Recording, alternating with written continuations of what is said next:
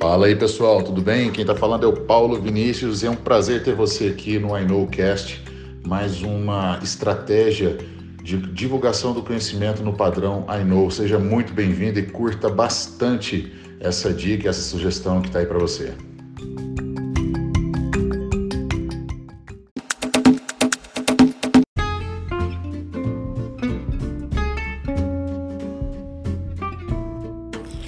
Fala pessoal do I Know Cast.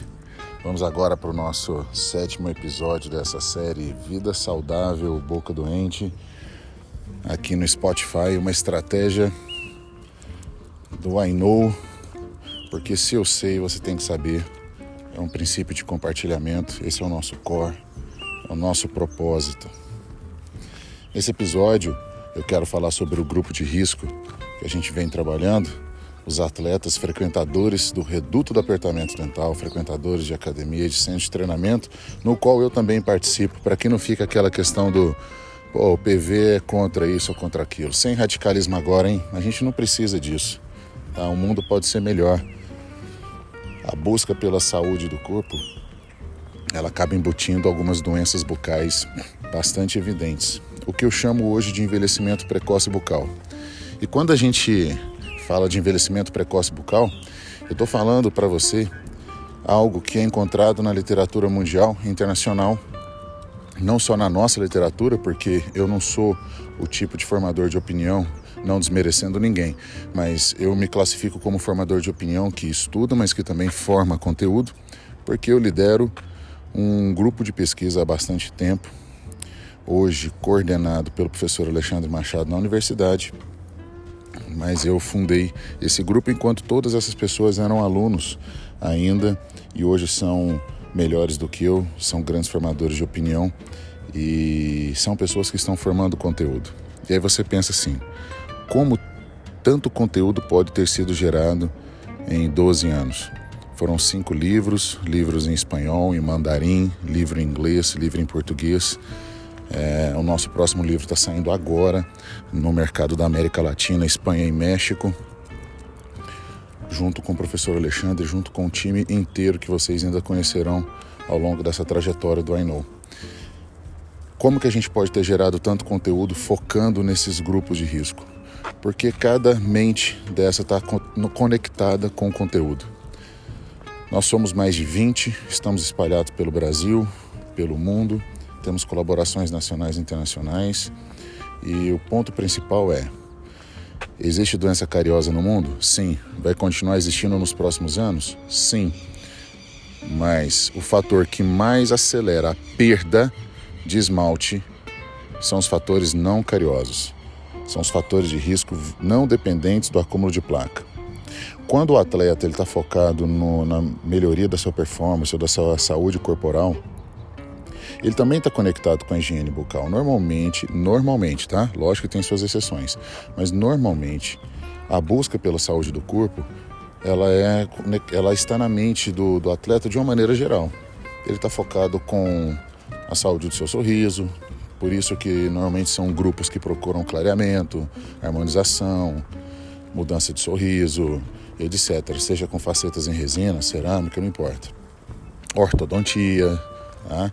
periodontia estética, porque se ele está investindo na, na saúde do seu corpo, a gente sabe que 75% das pessoas, quando olham para um sorriso, o primeiro foco na estética, desculpa, 75% das pessoas, quando olham para a estética facial, elas focam primeiro no sorriso. Isso já é científico, já é comprovado. O sorriso faz parte desse pacote, faz parte desse processo. No entanto, Muitos ainda acreditam que higienizar corretamente vai mantê-lo livre de doenças bucais. E o tema dessa série aí, de todos esses episódios, esse aqui é o número 7, é para mostrar para você que não adianta nada o atleta falar para você, ou o frequentador de academia, ou aquele que está é, considerando que ele tem uma saúde legal, ele fala: eu higieno, higienizo a boca quatro, cinco vezes por dia, eu uso fio dental duas vezes por dia, meu enxaguante bucal é o melhor, foi recomendado por você. E agora eu estou passando por uma, uma fase complexa. Eu vou para academia, eu, eu, eu me comprometo com o meu treinador porque eu não consigo malhar com ar-condicionado ligado. Ele me passa um treino, um pré-treino, um pós-treino, eu tenho que tomar aquilo ali quente, que se eu tomar gelado eu sinto dor.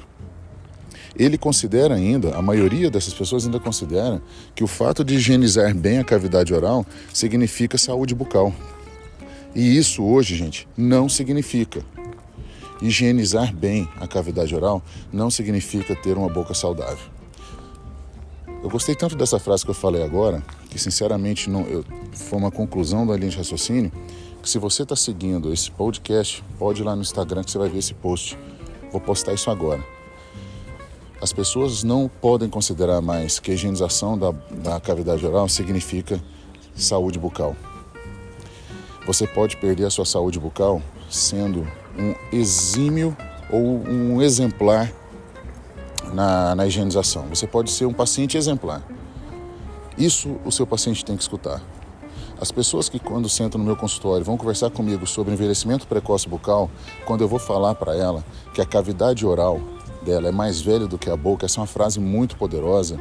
Quando eu falo isso para ele, ele não entende, fala, mas eu achava que eu tinha boca saudável. Sim, porque para essas pessoas, boca doente é gengiva sangrante, é pulpite, periodontite, gengivite, cárie, cavitação. O mundo mudou. A perda precoce de esmalte é mais acelerada. Nós não estamos mais falando de cavidades isoladas, classificadas por Black, porque Black classificou as cavidades cariosas.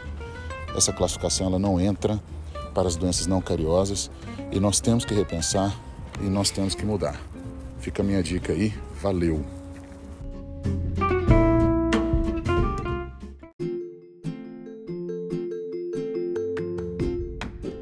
E aí, o que, que você achou? Gostou da nossa ideia? Gostou do conteúdo? Gostou da estratégia? Se sim, compartilhe aí essa ideia que o nosso princípio é, acima de tudo, propagar o conhecimento no padrão I Know. Um grande abraço e até a próxima.